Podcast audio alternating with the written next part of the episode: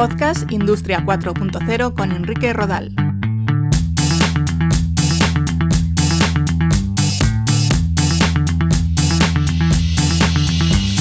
¿Qué tal? ¿Cómo estáis? Bienvenidos, bienvenidas a un nuevo episodio de Podcast Industria 4.0.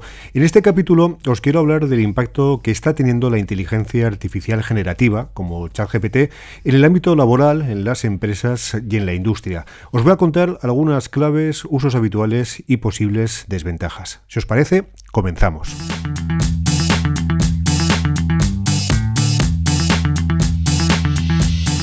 Se acaba de cumplir un año de la irrupción de ChatGPT 3 entre nosotros.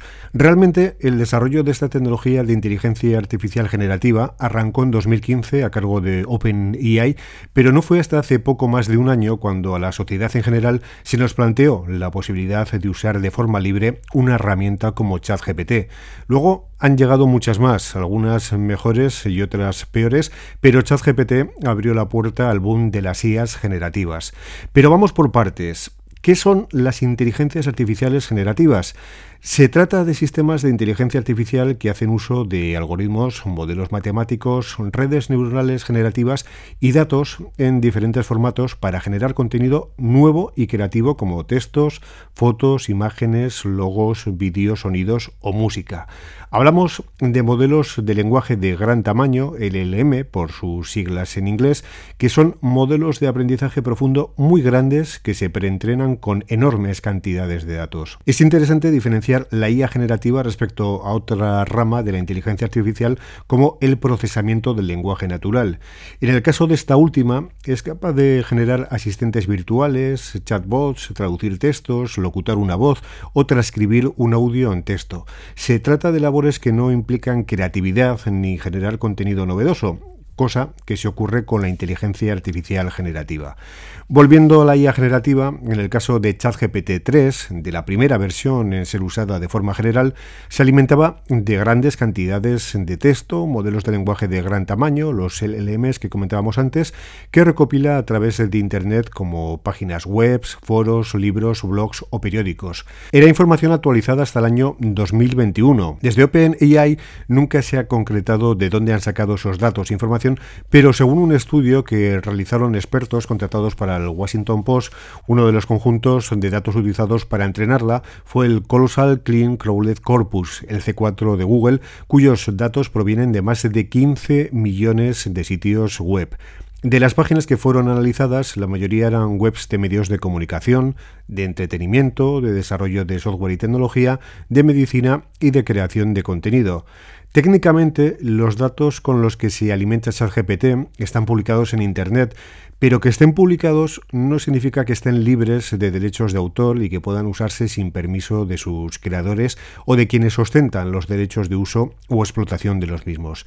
Ese es uno de los principales eh, problemas y una de las cuestiones que pueden frenar el avance de estas tecnologías. Pero más allá de, de esto, queremos ocuparnos del impacto que está teniendo la IA generativa en diferentes ámbitos laborales. Hablamos muchas veces de ChatGPT, lo estoy haciendo yo, pero no podemos olvidar otros nombres propios como Google Bard, Google Gemini, Microsoft Copilot, Aurora, Bing, Mistral, Airia, YouChat, Lucía y decenas de nombres más. Vamos allá con, con los usos, sobre todo en las empresas y en las industrias, y en primera persona os puedo hablar de todo lo que tiene que ver con el periodismo y la comunicación. La IA generativa se está empleando para generar textos, pongamos entre comillas, informativos. Le puedes pedir a ChatGPT que te escriba algo con una extensión determinada y lo hará mejor o peor. Yo creo que bastante peor y con el riesgo de que ofrezca información no contrastada ni veraz. Ya hay medios de comunicación que publican secciones escritas por herramientas tipo ChatGPT. Yo mm, las he leído y hay errores garrafales. La verdad es que no confiaría un texto, una entrada para mi blog o una red social a una IA generativa. Se están empezando a usar herramientas capaces de crear audios o vídeos informativos. Esto todavía va más lento y creo que tardará mucho en que esos formatos se concreten en productos válidos, pero ya se está trabajando en ello. Más avanzado está todo el tema de generar imágenes. Ya sabéis que hay herramientas como DALI, también de OpenAI o Midjourney A través de descripciones de texto es posible generar imágenes. En muchos casos eh, parecen fotomontajes cutres, eh, pero si le cogemos el truco es posible generar imágenes más o menos dignas. Esto mm, puede ser un problema para fotógrafos profesionales, toda vez que para ilustrar esos textos ya no hará falta mandar un fotógrafo o adquirir una imagen en cualquiera de los repositorios que existen en Internet. Aquí de nuevo está la cuestión del copyright y de qué datos se han alimentado a este tipo de algoritmos creadores de imágenes. La IA generativa sí que me parece más útil a la hora de hacer resúmenes, sea de texto, audio o vídeo. En este caso los datos los coge del texto, audio o vídeo, por lo que no se inventa nada. Pero es cierto que lo que no tienen estas IAs generativas es capacidad para decidir qué es más importante o más novedoso en el conjunto de estos textos, audios o imágenes, por lo que siempre mm, yo creo que hará falta una revisión humana.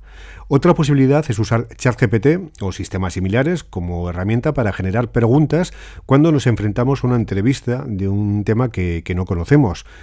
Tampoco lo dejaría todo en manos de esta IA, pero sí que nos puede servir como inspiración. Quizás el, de herramienta para inspirarnos precisamente en cuanto a buscar temas o pensar ideas es uno de los usos más interesantes que he probado hasta ahora de ChatGPT. Hay quien habla eh, de usar la IA generativa para editar o revisar sus propios textos, incluso para darles otro tono. No me parece un uso muy profesional y tampoco dejaría el resultado en manos de, de una IA. Al revés, creo que es labor de los humanos revisar y corregir cualquier texto escrito por una inteligencia artificial. Otros usos aplicables a otros ámbitos serían contestar mails de forma automatizada o contestar posts también en redes sociales. En vez de estar eh, presente en una videoconferencia de trabajo, con sistemas como Zoom o Teams, las IAs generativas nos hacen resúmenes de lo que se ha contado, incluso podemos grabar mensajes de vídeo y la propia IA los introduciría en la videoconferencia en el momento más adecuado. Permite también preparar presentaciones y concretar diseños de logos o eslóganes. Si hablamos del ámbito de la educación, mm, ¿qué os voy a contar que no sepáis de los usos de, de ChatGPT, por ejemplo? Los estudiantes lo emplean para realizar resúmenes, preparar presentaciones de forma ágil o recopilar conjuntos de preguntas que pueden entrar en un examen. ¿Tienes que leerte un libro? Bueno, pues metes el texto en una de estas herramientas y te hace un resumen. Lo mismo con un vídeo o con una charla de audio o de podcast. Hay quien habla del fin de los deberes por culpa de ChatGPT y de la necesidad de desarrollar herramientas que permitan detectar si un texto, un resumen, ha sido generado por, por este tipo de inteligencias artificiales generativas. En el mundo del cine, mm, ya no tanto la inteligencia artificial generativa, sino el procesamiento del lenguaje natural o tecnologías vinculadas con los deepfakes son capaces de imitar voces o caras, dando lugar a conversaciones o vídeos. El trabajo de los dobladores, por ejemplo, es uno de los que se podría ver más afectado por este tipo de, de sistemas. En el ámbito de la informática, ChatGPT también permite escribir código como HTML, C++, Java o Python, por ejemplo. No siempre funciona bien, pero sirve para desarrollar proyectos de una manera bastante rápida. Uno de los usos más interesantes que percibo ahora mismo de las herramientas de IA generativas como ChatGPT es crear chatbots personalizados o GPTs que podemos alimentar de datos propios. Por ejemplo, en una fábrica tenemos una cantidad de manuales de funcionamiento de máquinas o de procesos y podemos crear un GPT propio en el que cuando tengamos una duda se pueda consultar qué hacer y nos ofrecerá una respuesta casi inmediata.